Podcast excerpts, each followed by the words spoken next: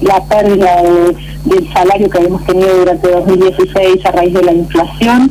em, de más o menos del orden del 10% en ese caso, sumándole eh, la inflación prevista, digamos que se puede estimar para el año 2017, habíamos llegado a un número de un 35% en total como exigencia, digamos, para traer al plenario. Claro. Eh, además, se había evaluado que ese 35% se exigía en un contexto donde eh, lo que nosotros vemos es un gobierno que está profundizando una política de ajuste, ¿no? Eh, a partir de lo que uno conoce de los skills que se están dando tanto en el sector estatal como en el sector privado, eh, la flexibilización laboral mediante muchos ataques a convenios colectivos de trabajo que hoy están vigentes,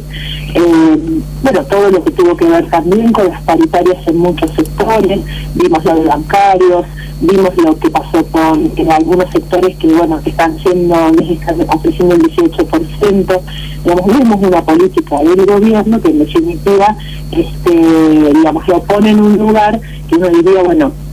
exigir un 35% en este contexto no parece